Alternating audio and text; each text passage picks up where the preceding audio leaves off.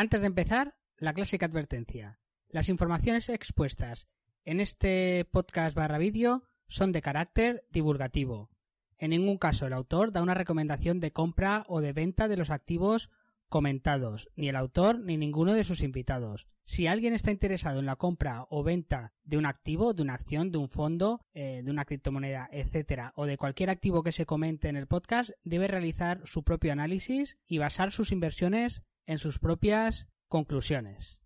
Bienvenidos al capítulo 77 de El Bazar de la Bolsa. Hoy tenemos con nosotros a Adolfo García Nombela.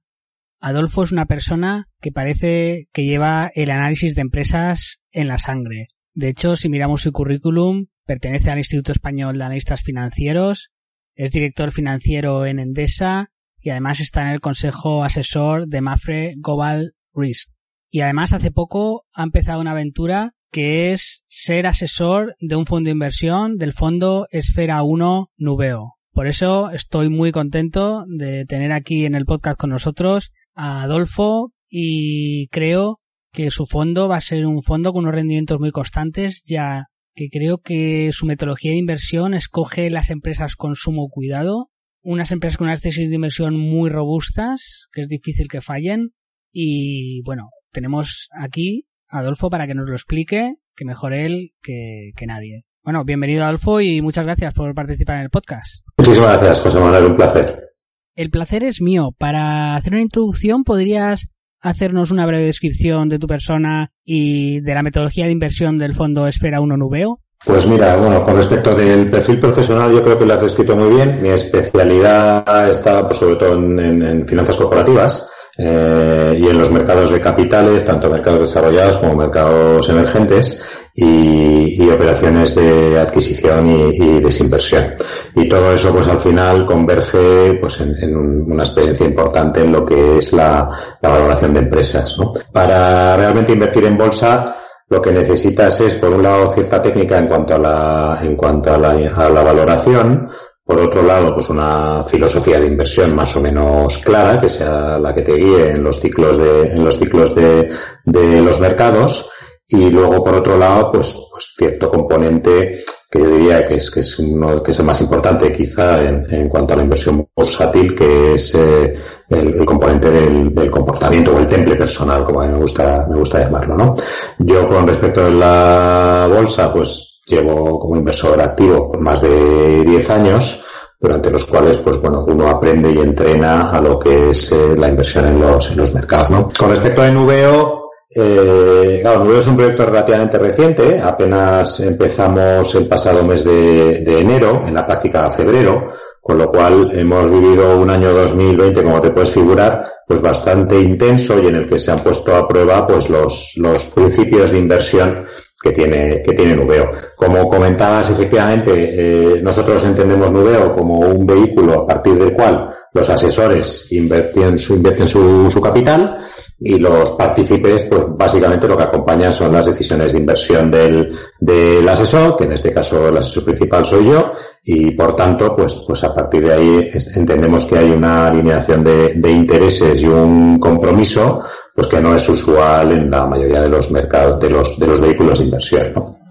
En cuanto a la, a la filosofía, claro, tú cuando inviertes tu capital en, en, en un fondo, pues ya determina mucho de la, de la filosofía aplicable, ¿no? Desde el punto de vista de, inversión, Nubeo es un fondo de renta variable con una referencia principal en los mercados europeos, aunque bueno, pues puede tomar posiciones también en otros mercados y de hecho lo hace, suele tener participaciones dentro de la cartera pues del entorno del 10 o el 15%, pues en, sobre todo en mercados emergentes, que es donde en ocasiones pues encontramos que también hay eh, oportunidades de inversión, pues a nuestro juicio bastante, bastante claras, ¿no? El hecho de que el patrimonio del inversor esté dentro del fondo, claro, lo otro que determina es que acaban necesariamente siendo un fondo genético, eh, genético, genérico.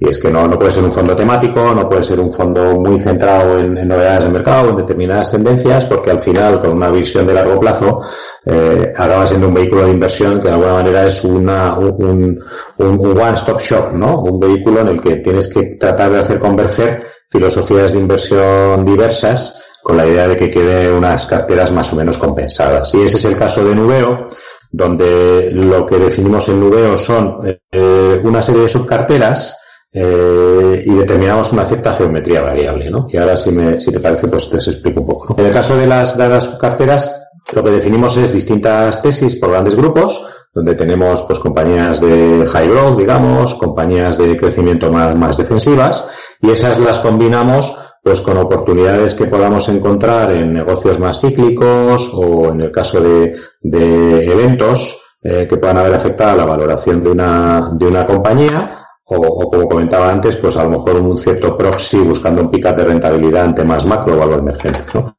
Y con todo eso, pues componemos una cartera donde se vayan compensando eh, volatilidades y busquemos un, retorno satisfactorio a, largo plazo. Todo esto lo hacemos basado en un análisis fundamental donde bueno pues algunas de las de las variables principales acaban siendo determinantes para nosotros eh, dado que tenemos un principio de preservación del capital y pensamos que hay un elemento de, prudencia, uno de los principales drivers que nos guía es que nos basamos en compañías que tienen muy poca o, ninguna deuda. Y esto es porque la experiencia nos ha llevado a, entender que salvo en determinados modelos de negocios con flujos de capital muy estables, eh, el exceso de apalancamiento suele reflejar o cierta ansiedad de los gestores por, por crecer, con, en ocasiones con adquisiciones pues poco o, nada generadoras de valor.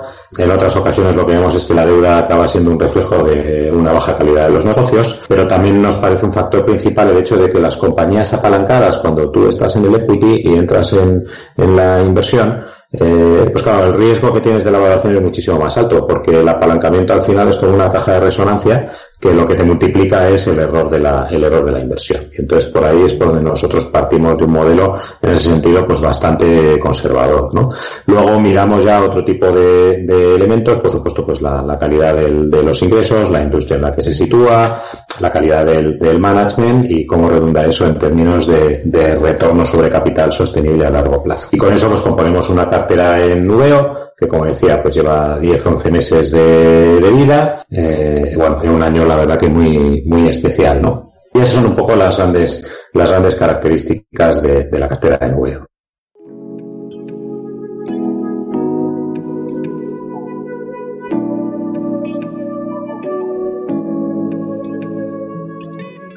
Has comentado que la mayor parte de vuestra inversión está en Europa, ya que Esfera 1 Nubeo acaba de comenzar su andadura. ¿Cómo es que habéis apostado por Europa cuando mucha gente piensa que Europa es la vieja economía, ¿no? Que se ha quedado retrasada en muchos aspectos respecto a Estados Unidos y Asia. ¿Qué nos puedes decir a este respecto?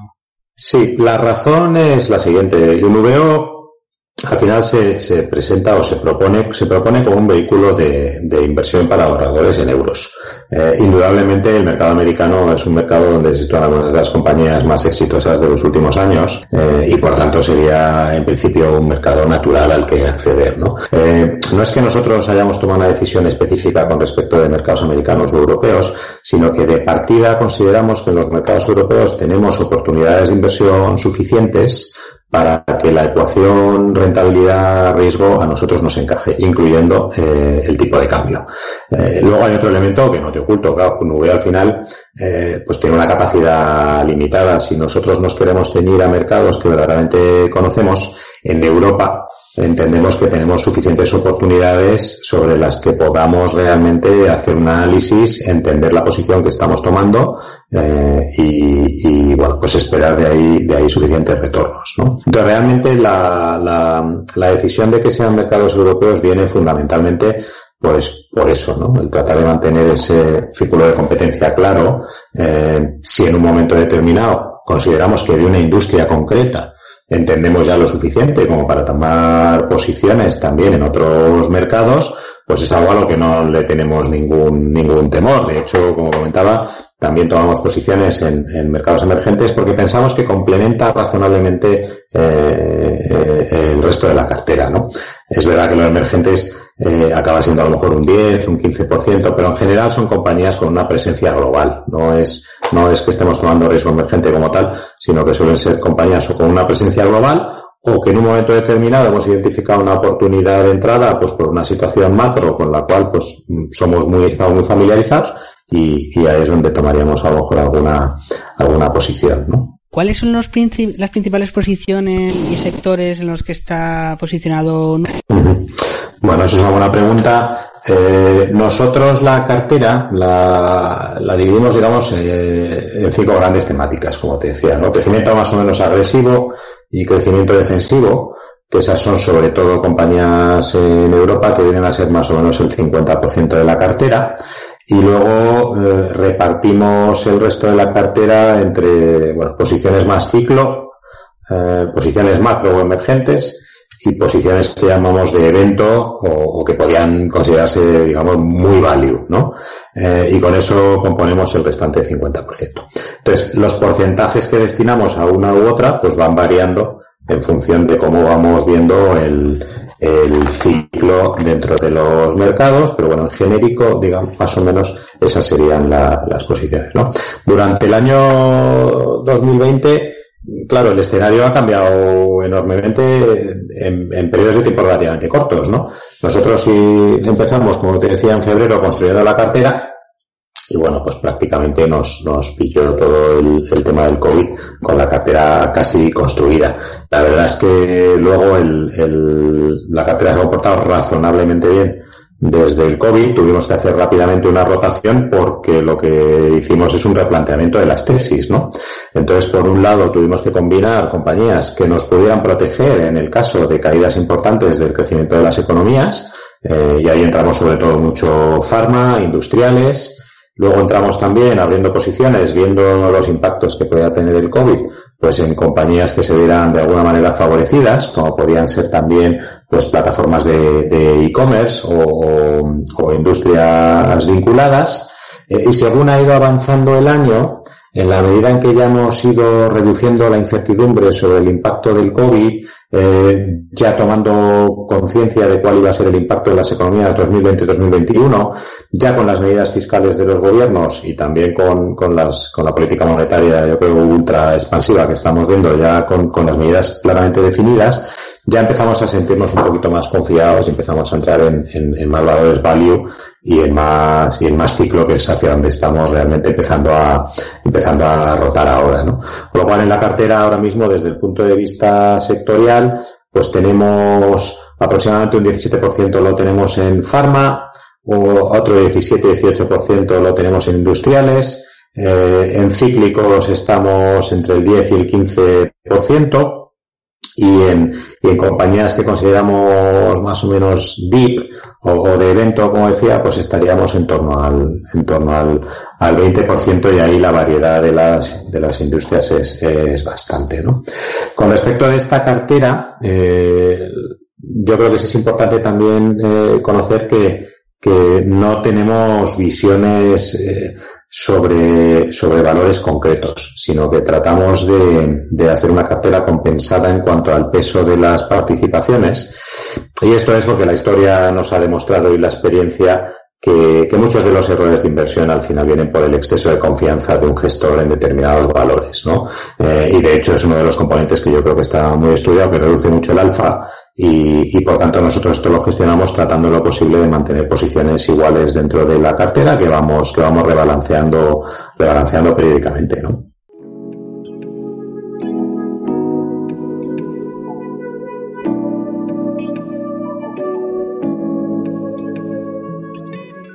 Adolfo, vosotros que creo que sois muy rigurosos eh, en cuanto a analizar la contabilidad de una empresa, sus múltiplos, al análisis en general de una empresa, ¿cómo ves el dilema un poco value growth, no? O sea, por ejemplo, más que el dilema, es decir, si miraros unos años atrás, empresas como Tesla o como Amazon tenían unos múltiplos, unas pérdidas, entre comillas, muy grandes, y con la contabilidad tradicional o con el análisis tradicional de empresas, eh, pues era empresa que muchos asesores, muchos gestores, muchos inversores rechazaban, ¿no? Sino, sin embargo, vemos que este tipo de empresas, pues, ha subido mucho la cotización. Vemos también que las tecnológicas, como pueden ser Google, eh, Facebook, Microsoft, tienen múltiplos muchos más altos que los de las empresas tradicionales, ¿no? Que las economías tradicionales.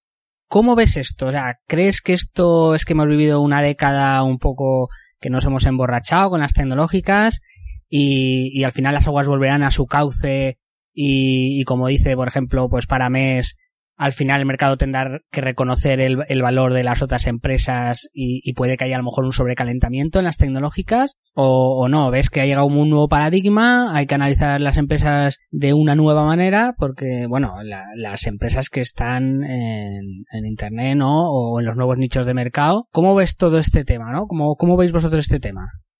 Sí, bueno, yo creo que sobre este debate estamos recibiendo, bueno, no sé, 25 cartas diarias 19 análisis distintos eh, y aproximaciones de todo tipo y color que, bueno, pues en ocasiones tienen un cierto fundamento, en otras ocasiones parece que están más derivadas del, romanticismo de ser uno de una escuela y el otro de otra escuela.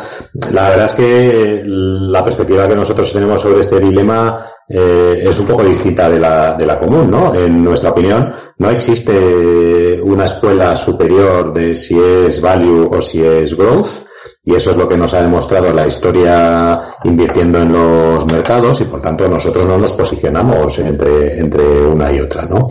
Eh, lo que realmente viene ocurriendo con el value, eh, y también en el caso español, yo creo que por el éxito de algunos gestores puntualmente y durante determinados periodos de tiempo, eh, básicamente se basaban en, compañías digamos, en, en, términos genéricos, ¿no? Definidas como aquellas que tenían unos precios digamos, unos ratios de precio pues muy bajos, que podía ser pues el, price to book, que yo creo que ya quedó en la historia hace muchos años, aunque siguen apareciendo eh, informes o análisis basados en el price to book, price to cash flow, el PER, etcétera, etcétera, y que a partir de ahí se componían eh, carteras, como decías muy bien, con una expectativa de, de reversión a la, de reversión a la media, ¿no?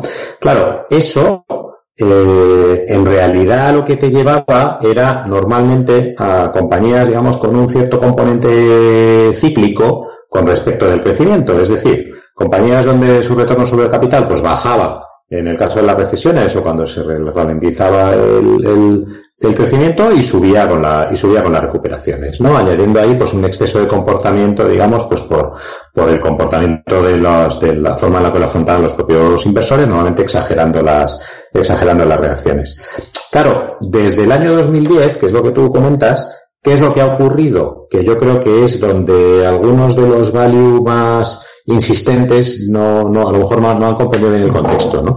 Cuando hablamos de reversiones a la media, eso normalmente se acelera en situaciones en las que la economía o bien crece o bien hay inflación o bien se dan los dos. Y lo que ha ocurrido desde 2010 a esta parte es que ha habido economías, claro, que las economías desarrolladas están creciendo, pues ponte el 1, el 2%, el 3% eh, y sin apenas inflación. Con lo cual, el éxito de una o de la otra escuela en realidad es muy dependiente del contexto, porque cuando tienes crecimientos muy bajos en crecimiento y donde además hay muy poca eh, inflación, lo que ocurre es que las compañías que sí tienen crecimientos significativos, el caso de los Amazon, etcétera, tal, desde el punto de vista de valoración resultan muchísimo mejor valoradas, ¿no? Entonces, claro, aquí yo creo que el análisis no, no está siendo muy preciso en el sentido de que tienes que elegir una u otra, sino que realmente lo que ocurre es que los retornos, hay que analizar los retornos sobre el capital a lo largo del ciclo. Y en el caso del value, eh, bueno, pues lo que comentaba, eh, en escenarios donde hay bajo crecimiento y baja volatilidad, eh, eso en absoluto va a favorecer el, el, value, ¿no? Luego, lo otro que ha habido, yo creo que el mercado español ha sido muy claro, es un abuso de la etiqueta, y es que se ha considerado value casi a, a, a cualquier cosa, ¿no? Y lo que hemos visto también en los últimos dos o tres años es que ha habido sectores extraordinariamente deprimidos que no podían considerarse value en el sentido clásico porque eran casi apuestas eh, apuestas sectoriales mm, donde ya era difícil ver que los principios de inversión de lo que se ha venido llamando value en los últimos años, que yo diría que es, que es más bien el value 2.0, ¿no? Ya no es el Graham que invertía en, compañías donde realmente lo que uno estaba aspirando es a, extraer el, el, último valor que le quedaba a un balance prácticamente de liquidación, sino que el 2.0 yo creo que es la, un poco la influencia de Buffett en cuanto a compañías con capacidad de, de, de, crecimiento, pero con valoraciones que todavía no recogen esa, esa capacidad. Y yo creo que ha habido también mucho inversor que tirando un poco de la escuela más clásica, pues ha buscado valores que realmente tenían muy pocas perspectivas en escenarios de, de crecimiento bajo. Entonces, bueno, a mí me parece un debate que es, que es muy interesante. De hecho, en el momento en el que estamos, yo diría hoy, eh, que los valores, digamos, más value, más deprimidos, pues probablemente van a tener un muy buen comportamiento en los próximos meses. Eh, sin embargo, si las tasas de crecimiento, y esto hay que entender bien que es muy difícil de, anticipar, o, lo mismo con la inflación, si las tasas de crecimiento de la inflación en los próximos, pues no sé, a partir de dentro de dos años o tres años, si se mantienen igualmente bajas, es muy difícil que, que el value supere, supere a, las estrategias de inversión basadas en el producto, ¿no?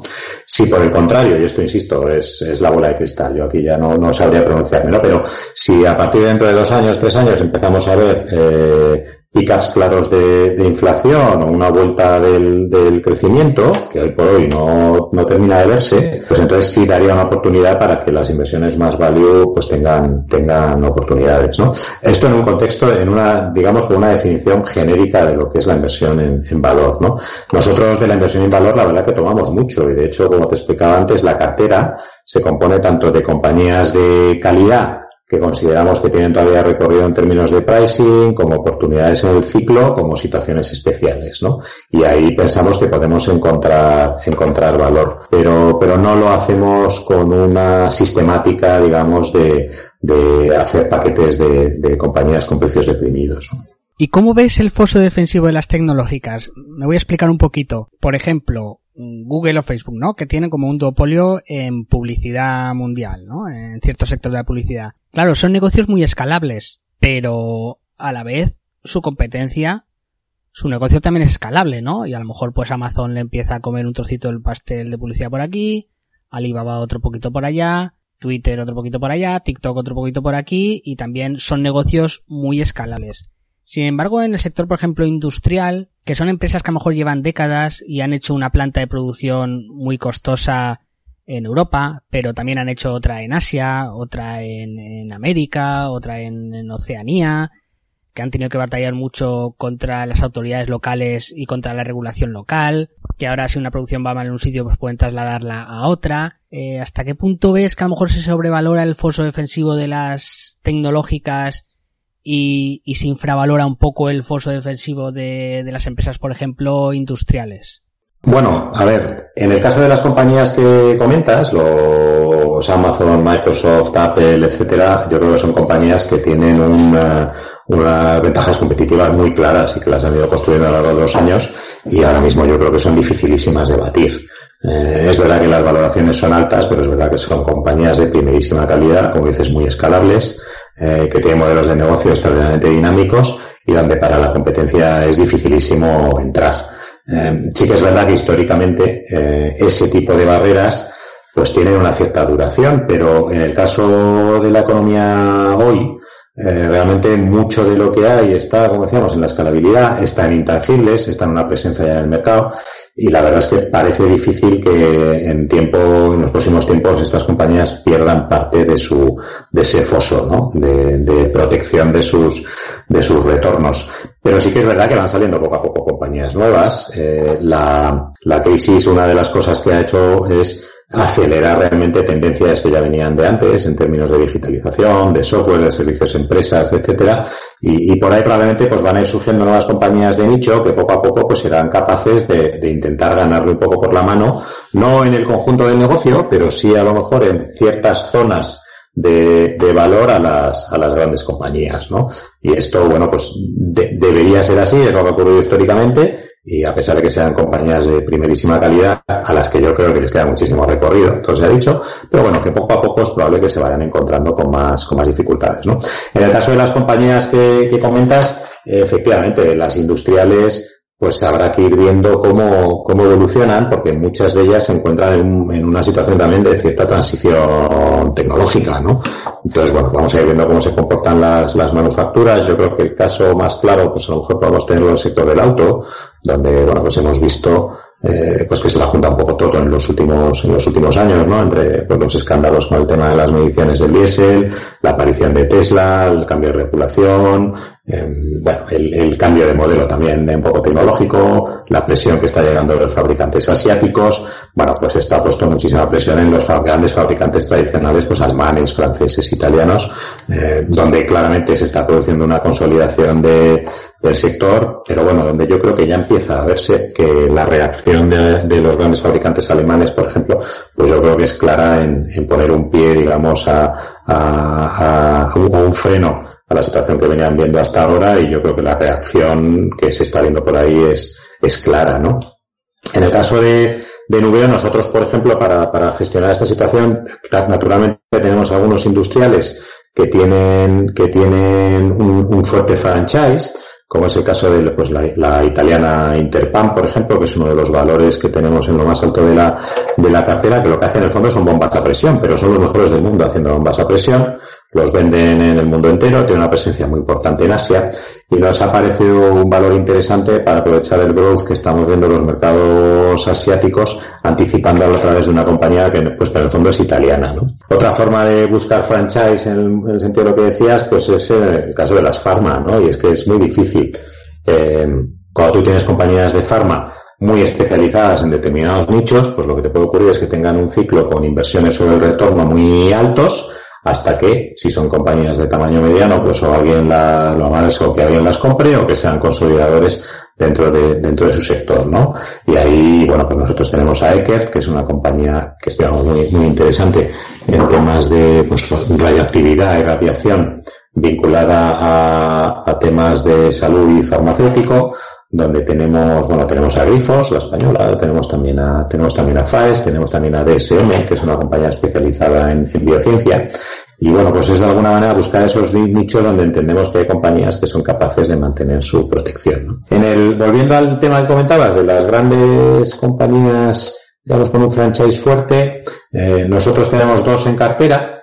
A ellas es eh, Alibaba, que pensamos que es una manera de hacer un proxy más o menos macro vía e-commerce con los mercados asiáticos y que, y que bueno, pensamos que es una compañía que tiene todavía bastante recorrido y, pero realmente la gran apuesta que tenemos en Nubeo es con Mercado Libre que es, que es una compañía un poquito distinta, así que luego, sí que luego comentamos, pero bueno, viene, se la suele llamar el Amazon latinoamericano, yo creo que es más bien el Alibaba latinoamericano.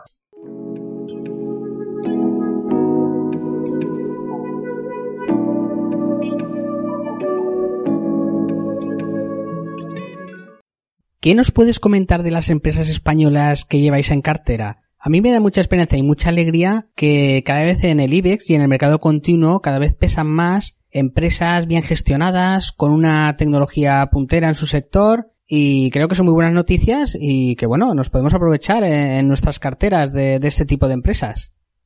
Sí, nosotros, bueno, intentamos evitar el sesgo, digamos, de la españolidad activamente, porque es muy tentador. Son compañías que uno siempre cree que conoce, que conoce mejor por el hecho de ser español.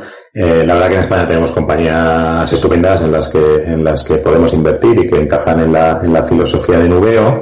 En la actualidad, como comentabas, tenemos, tenemos Grifols, tenemos eh, Vidrala y tenemos también FAES, y durante el año pues hemos tenido también Inditex, de la que ya eh, pues estuvimos en tiempo ya cuando consideramos que la tesis se había catalizado, pues ya, ya lo salimos. Entonces, hoy tenemos estas tres. Eh, son compañías que tienen componentes comunes, eh, en el sentido de que tienen retorno sobre capital, pues en los dos dígitos altos, yo diría, pues a lo mejor FAES está pues, en el entorno del 15, más o menos por donde puedan dar también un, un donde vemos también un potencial de crecimiento importante.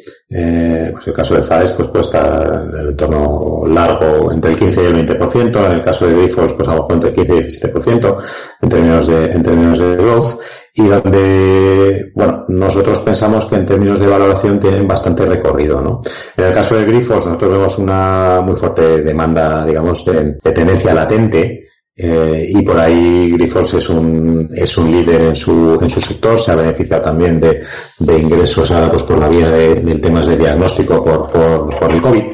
Pero para nosotros, a nosotros parece una compañía que sigue teniendo todavía mucho, mucho recorrido en un sector que además eh, pues tiene menos exposición hacia, hacia el ciclo económico, ¿no? Y viendo dónde están las incertidumbres hoy, pues pensamos que combina razonablemente bien lo que nosotros buscamos, que es retorno sobre capital, elevado eh, en un sector razonablemente despegado del ciclo, con una valoración que pensamos que es, que es todavía razonable y con una exposición importante a los mercados globales. ¿no? Y en ese sentido, pues Grifols a nosotros nos parece, nos parece una, una posición que encaja dentro de, de.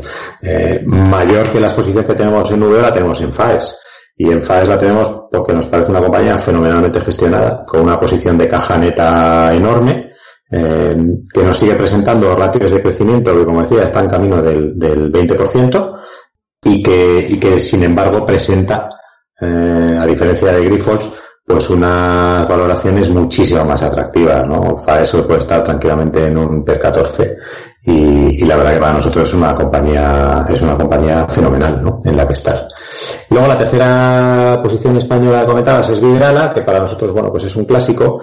Es una compañía que nos ofrece pues muchísimas garantías acompañando dentro de la cartera de Nubeo eh, es una compañía que se, agradece mucho tener, sobre todo cuando los mercados caen, ¿no? Porque Vidrala es una compañía que tiene una resistencia muy grande en mercados bajistas porque tiene una enorme fidelidad de sus, de sus accionistas.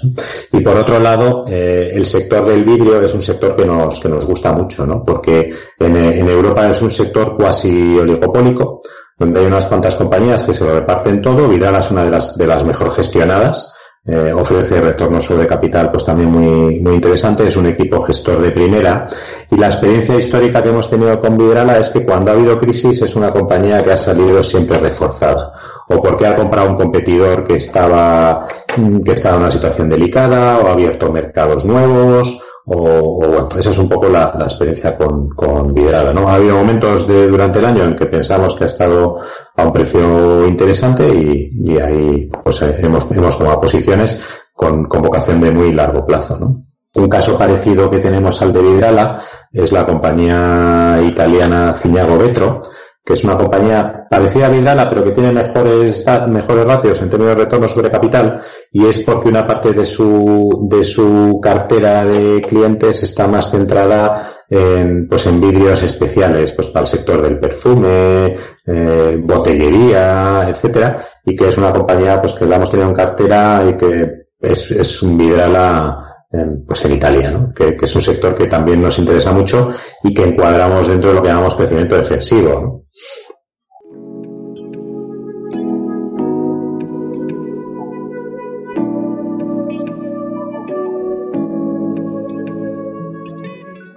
Ahora me gustaría preguntarte no solo como asesor financiero, sino también como, como ciudadano y como persona que, que, ha trabajado en una gran corporación como, como Endesa, por ejemplo, ¿no? ¿Cómo ves este fenómeno de que cada vez, como he dicho antes, ¿no? En, en el IBEX pesan más empresas como Grifols, ¿no? Que, tienen tecnología punta, pues por ejemplo a través de los hemoderivados, pues seguramente desarrollará tratamientos para, para enfermedades o incluso está desarrollando un robot para automatizar labores en los laboratorios científicos, Pharmamar que tiene medicamentos antitumorales y bueno, pues has mencionado Mercado Libre, ¿no? Una empresa a nivel de Alibaba o Amazon en, en Latinoamérica, ¿no? Entonces, ¿cómo ves este fenómeno? ¿Crees que ya no solo se innova en Silicon Valley y, en algunos sitios más? ¿Crees que también en, Iberoamérica y en España, por ejemplo, se está haciendo una gran innovación o es solo una ensoñación que tenemos?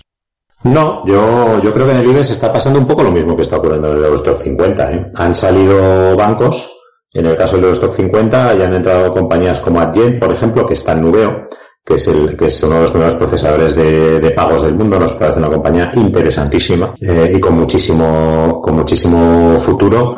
Eh, han entrado también a otras compañías, pues también de farma o tal, y los que han salido han sido justamente, justamente bancos, Societe General, BBVA, etcétera, ¿no? Y en el IBEX, pues efectivamente está pasando lo mismo. Bueno, a los nombres que comentaba, yo añadía también Cenex, por ejemplo, que es una compañía también que, que ha crecido mucho en capitalización, pero que está ya el cuarto en términos de market cap dentro del, del índice, ¿no? El quinto es Endesa. Entonces sí, yo creo que está habiendo una, claro, un cambio de ciclo donde efectivamente los financieros que tradicionalmente han pesado mucho en el, en el índice español, pues se han venido un poquito para atrás, lo mismo con las compañías de la construcción, que en el caso de España, pues ya de la crisis anterior, prácticamente todas eh, viraron hacia modelos más de eh, combinar la construcción con gestión de, de, infraestructuras. Ahí tenemos ACS, ¿no? Acciona, Ferrovial, etcétera. Eh, y claro, son compañías que en ese sentido pues son más resistentes al, al, ciclo y que ofrecen una diversidad mayor dentro del índice. Las nuevas incorporaciones, pues tú hablabas de, de Amadeus, tú hablabas de, de, de Farmamar, eh, incluso Solaria, ¿no?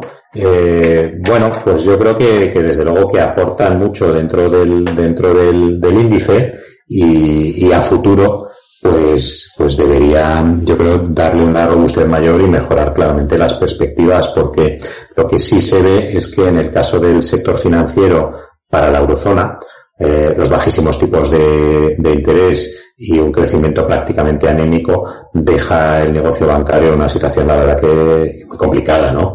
Estamos viendo estos días una consolidación importante en el sistema bancario, Bankia con Caixa, el banco de BBVA con, con Sabadell, al final van a quedar tres grandes bancos en el panorama español, dos de ellos con una presencia global grande, Santander y BBV, luego tendremos Caixa, Caixa Bankia, eh, y de ahí la verdad es que el salto hacia abajo ya es a bancos mucho más, mucho más pequeños, ¿no? Entonces, sí, yo creo que, hay un, una clara rotación que con el tiempo irá poniéndose en valor. Efectivamente, Inditex fue la primera, digamos, en estar allí, más allá arriba, junto con los, con los grandes bancos, Iberdrola.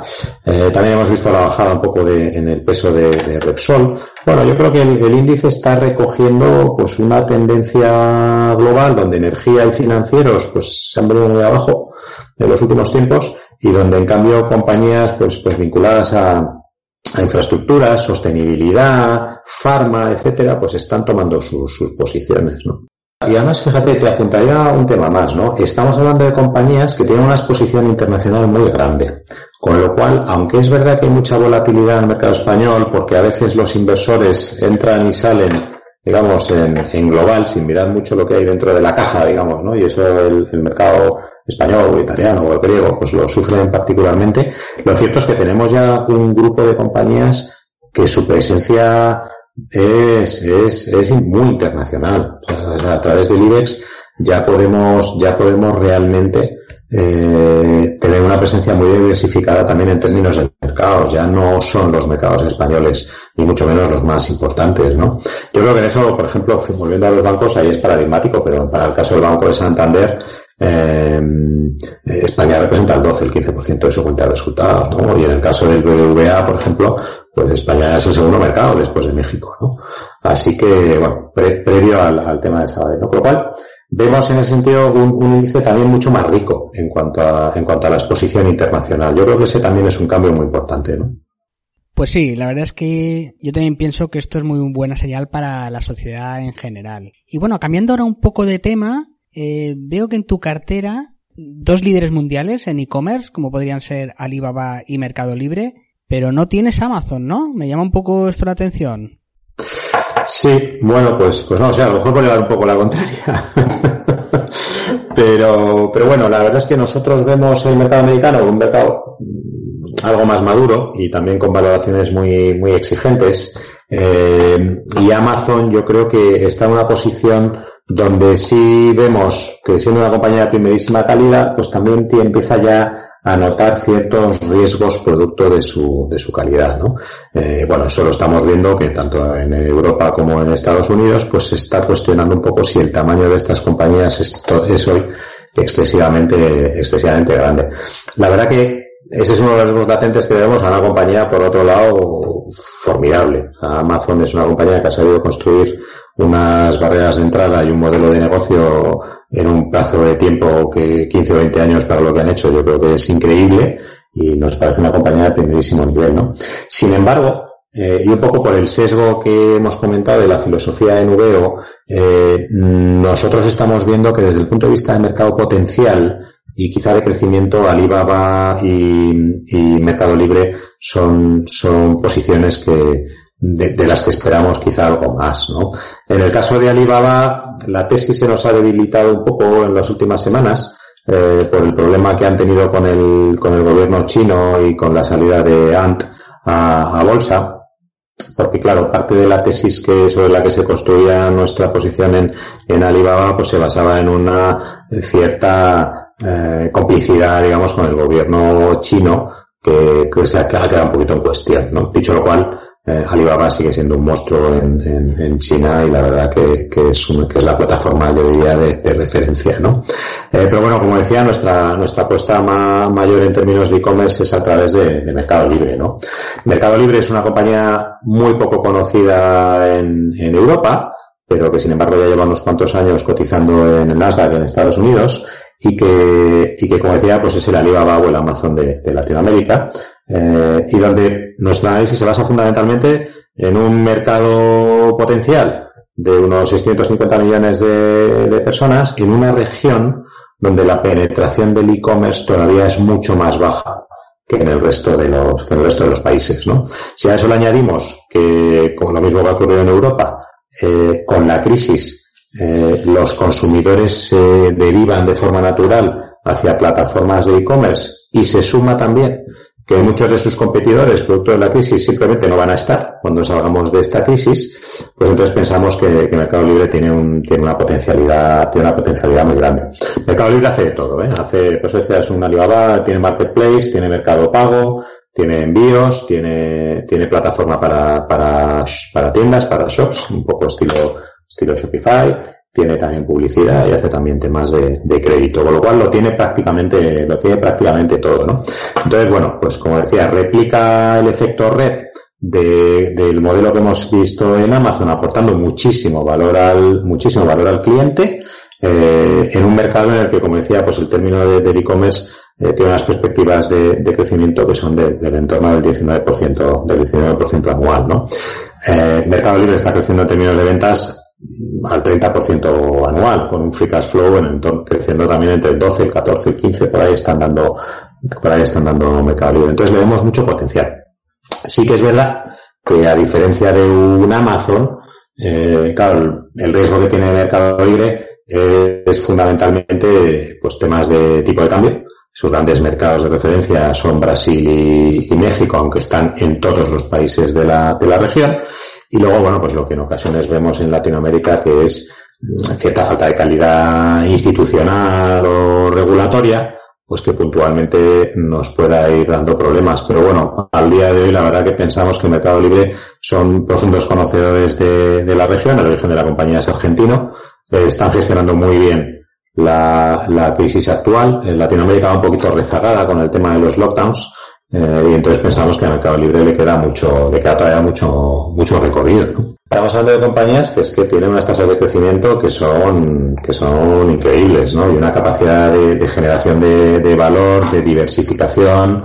Yo creo que un buen ejemplo, mira, lo tenemos ahí con Amazon, que cuando ha anunciado que va a ponerse a vender también, pues, productos, digamos, lo que en Estados Unidos llaman de, de, farmacia, digamos, siempre Z, etcétera, el resto del sector se te cae un 15, un 20%, ¿no? O sea, son, compañías que no solo tienen ya un franchise muy grande en lo que hacen, sino que además tienen la reputación de hacerlo todo muy bien, ¿no? Entonces, entonces bueno, yo ahí creo que, que en el e-commerce hay que saber distinguir. Eh, no todo el mundo sabe hacer e-commerce. Eh, hace poco teníamos también un comentario que era de un, el economista jefe del Tesoro francés, que a mí me hizo, que que lo que tenían que hacer las, las librerías tradicionales era montar una web y venderlo todo a través de la, de la web, ¿no? Y así competir con Amazon. Claro, si todo fuera tan sencillo como montar una web para vender libros, pues no creo que Amazon estuviera donde está. Es evidente que aporta muchísimas otras cosas, ¿no? Solvencia en cuanto a, en cuanto al servicio al, al cliente, casi obsesivo, pero sobre todo un cross-selling de prácticamente todo que es espectacular, de manera que se convierte en, la, en el punto de referencia para cualquiera cada vez que quiera hacer cualquier compra de lo que sea, ¿no? Entonces, bueno, yo creo que en el caso de las grandes compañías está aquí para llegar. Eh, probablemente está empezando, le queda muchísimo al e-commerce por delante. Como decía antes, la, la pandemia lo que hacía acelerar es una tendencia que ya, que ya existía, pero claro, ha puesto en valor también a este tipo de compañías que, que pues, muchos de los que todavía no estaban en el comercio digital, pues se han dado cuenta de todo lo que aportan, ¿no? Pero bueno, además de todo lo que es el puro e-commerce, es que estas compañías hoy son líderes en e-cloud, son líderes en medios de pago. Eh, cualquier compañía hoy que no está en e-commerce eh, debería preocuparse o debe preocuparse con, estas grandes compañías porque por algún lado su empresa tiene alguna dependencia o de Amazon o de Microsoft o de, o de cualquiera de estas compañías, ¿no? O de propio Google. Eh, entonces, bueno, yo, yo creo que ahí hay, hay, hay mucho recorrido. Y en el caso del e-commerce, pues en Europa estamos un poco igual, ¿no? Aquí hay algunas compañías como puede ser pues Delivery Hero, por ejemplo, en, en Alemania, pues que también no falando, que han tenido también crecimientos enormes durante, durante este año y que, y que probablemente están consiguiendo una, una posición de referencia en su sector eh, para quedarse, ¿no?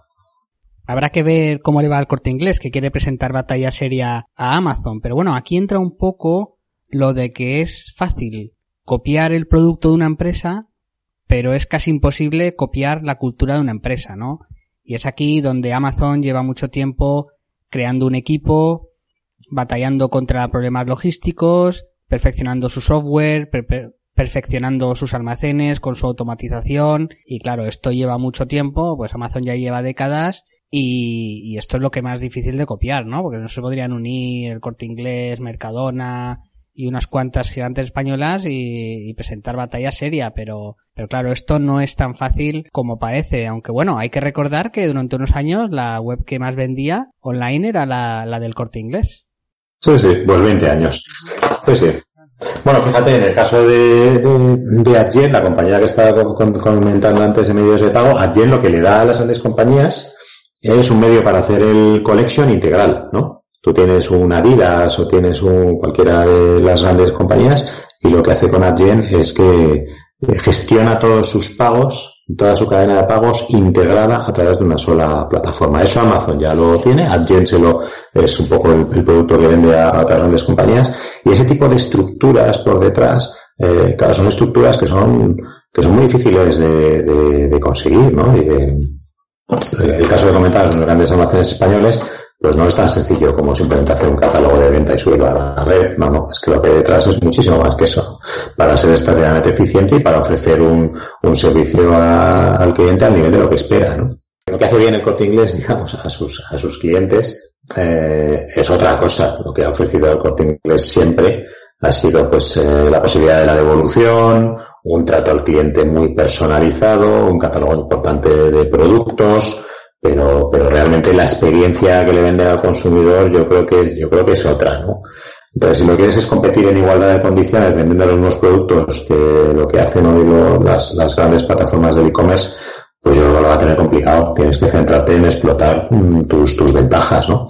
Y las corte inglés son, son otras, ¿no? a mí lo que me llama la atención y aprovechando que, has trabajado, en Endesa, ¿cómo ves todo el tema de las energías eh, renovables, tradicionales? ¿Cómo ves el futuro? ¿Crees que la fotovoltaica será la que se implantará? Sí, bueno, yo creo que es un fenómeno global, ¿no? Yo creo que el fenómeno global, no el del cambio climático, la transición energética como tal, sino el de la convicción de los reguladores, los gobiernos y las compañías de, de definirse estratégicamente en, en, la inversión en renovables, ¿no? Yo creo que en el caso europeo eso es clarísimo. Algunos de los líderes en, en España, en Europa, perdón, eh, pues claramente han abrazado la estrategia de la sostenibilidad. Ahí está el Grupo Enel, está Endesa, está, está por supuesto Iberdrola, eh, pero bueno, estamos viendo incluso algunas compañías petroleras que se están reconvirtiendo a la, a la inversión en renovables, ¿no?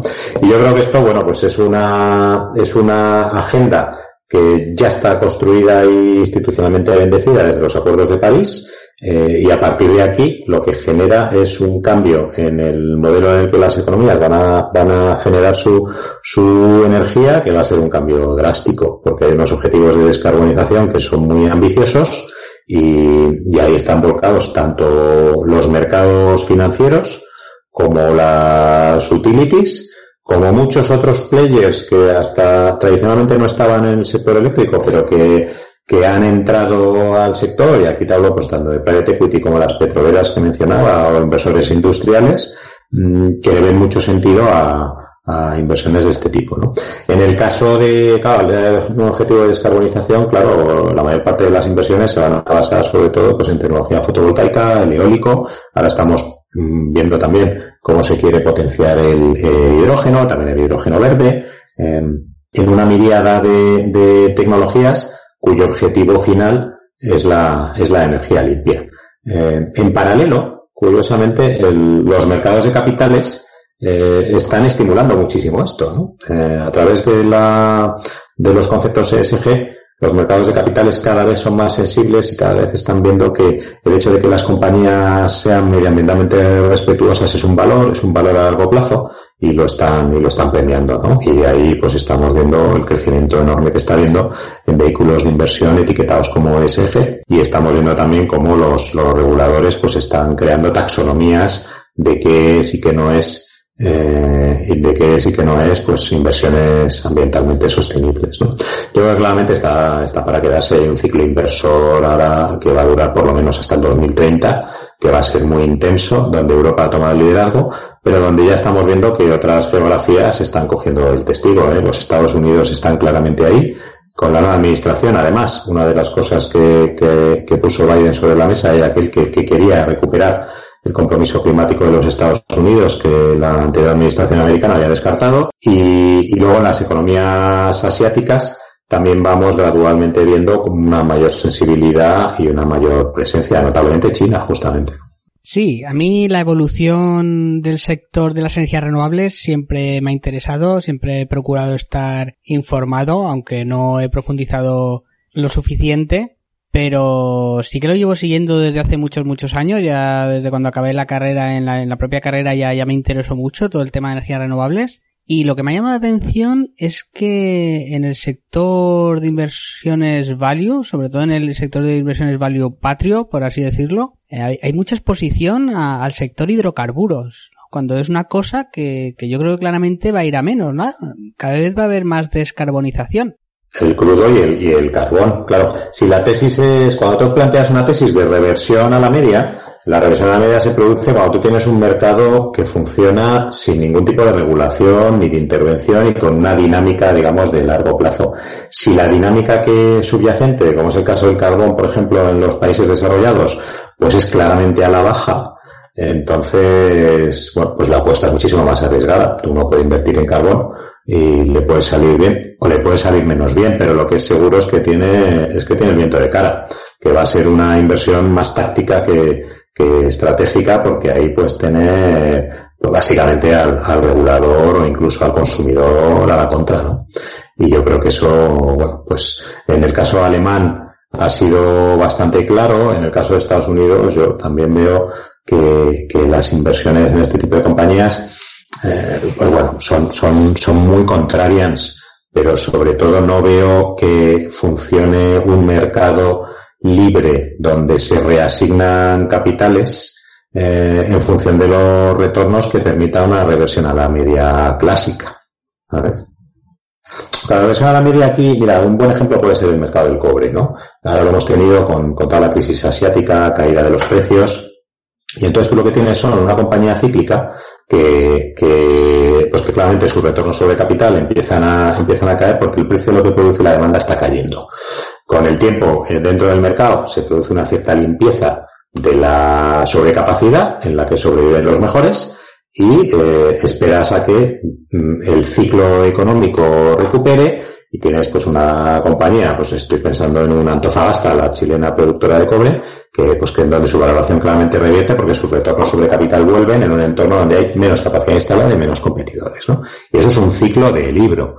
Eh, claro, en el caso de, de, sectores donde intervienen los gobiernos para que eso no ocurra, eh, pues entonces es bastante más complicado, ¿no?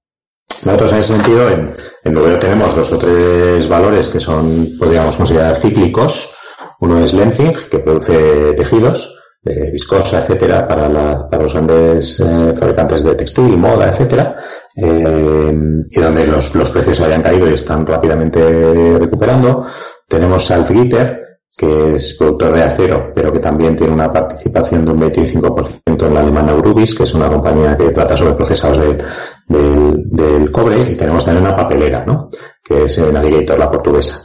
Y en todas ellas, nuestra tesis es una tesis de reversión a la media clásica dentro del ciclo. Pero no lo haríamos igual si fuera, por ejemplo, una compañía productora de carbón. No, no, porque pensamos que ahí las fuerzas naturales del mercado no están.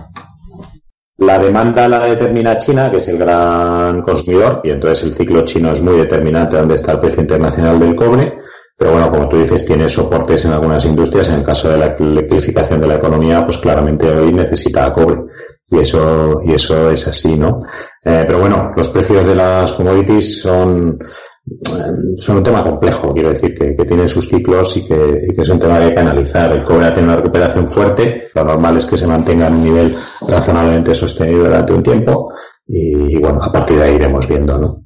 Yo no soy de commodities porque como, como tú dices es un mundo y es un poco, es casi imposible ver o tener cierta certidumbre de hacia dónde va a ir la demanda y va a ir la oferta. Pero el caso del cobre es la única commodity que tengo porque, porque veo que, o sea, que comunicaciones, ¿no? Por las torres ahora, por ejemplo, en 5G se están poniendo torres nuevas, ¿no? Pues todo eso es cableado. China tiene el 50% de la demanda, pero no porque esté construyendo un montón de viviendas, que también, sino porque China es prácticamente la fábrica del mundo. Sí. Bueno, hay otros, hay otros metales también, ¿eh? Hay metales, sí.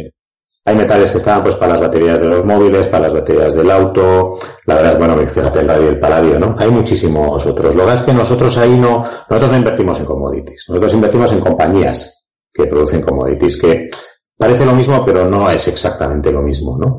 Eh, no, no, vamos a precios, sino que vamos a compañías donde tenemos gestores y tenemos uno, unos activos y es a partir de ahí donde tomamos posiciones que, como te decía, nunca son de gran convicción, sino que pensamos que nos puede encajar dentro de la cartera, ¿no? Y hoy en ciclo estamos en el entorno del, del 15 y bueno, pues, pues, probablemente lo iremos aumentando las próximas semanas. ¿no? Sí, a mí Eurubis yo la llevo siguiendo un tiempo y la verdad es que me parece muy buena empresa. Tiene una exposición ahora un poco, bueno, ahora no, siempre, porque es una refinería de cobre, por así decirlo, pero creo que es muy buena empresa y tiene muy buenos activos. Y luego, por lo general, es que vuestra cartera me gusta bastante. Si, si yo no fuera asesor de mi fondo e invirtiera en vuestro fondo, pues la verdad es que estaría bastante tranquilo porque creo que invertís en empresas con una, con un negocio, por así decirlo, simple, que, hay bastante certidumbre en, el negocio a futuro, por el modelo de negocio y por los productos que venden. Eh, creo que os ponéis en empresas de calidad, con, con poca deuda, con un buen equipo directivo, con con unos fundamentos muy sólidos en el análisis y la verdad es que yo con vosotros dormiría bastante tranquilo.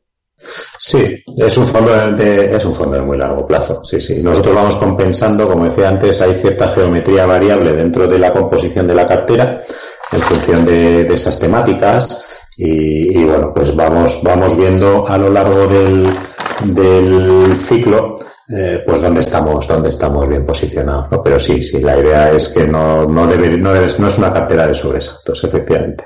Es una cartera de ir componiendo. Además, no renunciáis a empresas con gran potencial de crecimiento. Mencióname algunas de las empresas en las que tú tengas más confianza en referencia a que van a ser muy importantes en la revalorización de vuestro valor liquidativo? Bueno, algunas las hemos comentado. Yo creo que Meli tiene mucho futuro, Mercado Libre.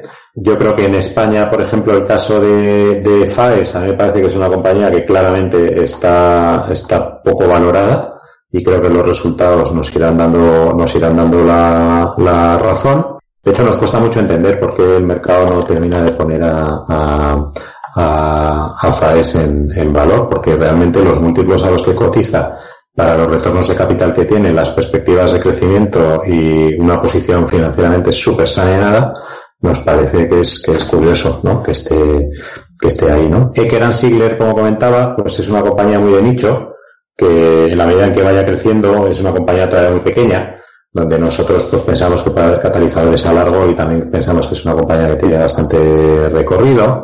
Luego te comentaba pues las ciclos, ¿no? Nosotros en Lenzig, por ejemplo, entramos en el valor cuando cotizaban 50, no, ni eso, ¿no? A 45, 46, pues ahora pues está cotizando en 70, ¿no?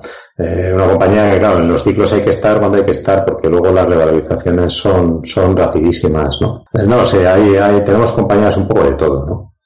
Bueno, Adolfo, pues muchas gracias por haber accedido a participar en el podcast. Lo tenemos que dejar aquí, que hoy tenemos el tiempo un poco limitado. Eh, muchas gracias de nuevo, un placer. Estupendo, muchísimas gracias, José Manuel, ha sido un placer.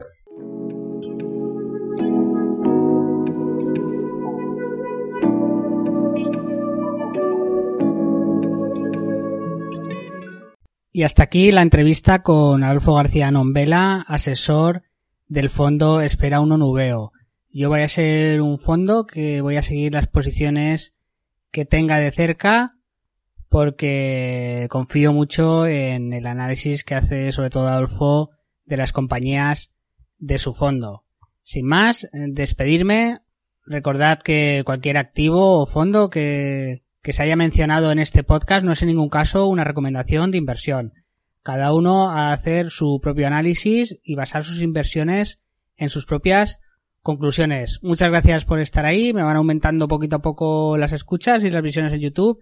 Así que muy agradecido. Si queréis darle estrellitas, corazones o like, pues yo encantado y os lo agradeceré. Nada, hasta la próxima. Muchas gracias.